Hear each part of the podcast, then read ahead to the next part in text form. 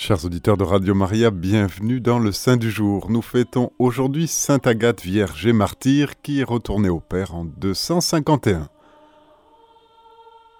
Deux villes de Sicile, Palerme et Catane, se disputent l'honneur d'avoir donné naissance à Sainte Agathe. Ce qui est certain, c'est qu'elle fut martyrisée à Catane sous l'empereur Dès. Dénoncée au prêtreur Quintianus comme chrétienne, Agathe lui fut amenée. La beauté de la jeune fille le séduisit. Il conçut pour elle une passion criminelle et crut venir à bout de son dessein en la remettant aux mains d'une femme débauchée nommée Aphrodisia. Celle-ci employa son art et son artifice afin de séduire Agathe, sans pouvoir y réussir. Et après un mois de tentative, elle s'en fut trouver le préfet pour lui annoncer l'inutilité de ses efforts. Le juge alors fit comparaître la servante du Seigneur devant son tribunal. Qui es-tu? Je suis noble et d'une illustre famille, toute ma parenté le fait assez connaître. Pourquoi donc suis-tu la chétive condition des chrétiens? Parce que la véritable noblesse s'acquiert avec Jésus-Christ dont je me dis la servante. Quoi donc sommes-nous dégradés de noblesse pour mépriser ton crucifié? Oui, tu perds la véritable liberté en te faisant esclave du démon jusqu'au point d'adorer des pierres pour lui faire honneur. Afin d'apprendre à la jeune fille à mieux parler, Quintianus la fit frapper sur la joue et commanda qu'on la conduisît en prison, lui disant qu'elle eut à se préparer à renier Jésus-Christ ou à mourir dans les tourments. Le lendemain, le juge essaya de gagner Agathe par des promesses, mais il trouva inébranlable Agathe, et ses réponses excitèrent tellement la rage du persécuteur que sur son ordre, on lui arracha un sein.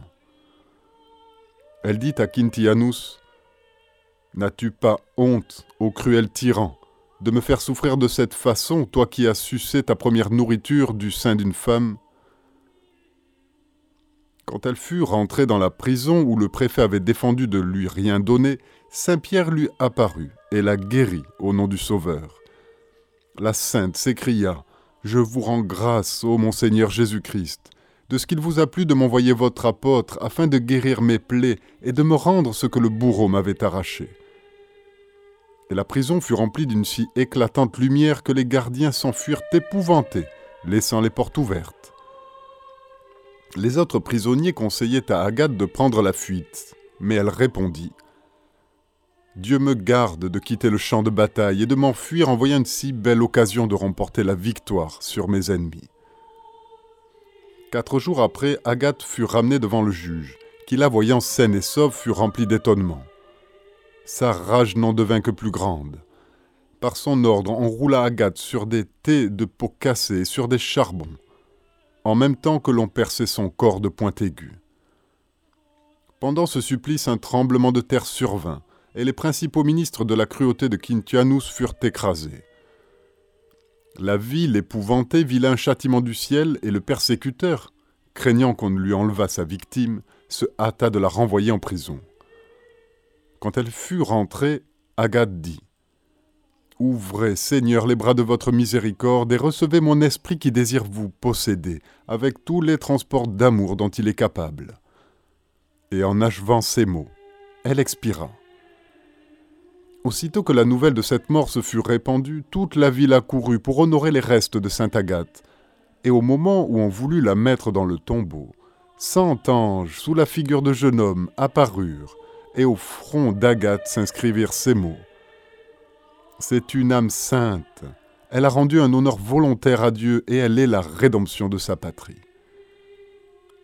Quintianus, de son côté, était parti pour se mettre en possession des biens de la servante de Dieu mais au passage d'une rivière, un cheval le mordit au visage et un autre, à coups de pied, le précipita dans l'eau, où il se noya. La dévotion à Sainte Agathe ne tarda pas à se répandre partout, mais nulle part elle ne fut plus honorée qu'à Catane.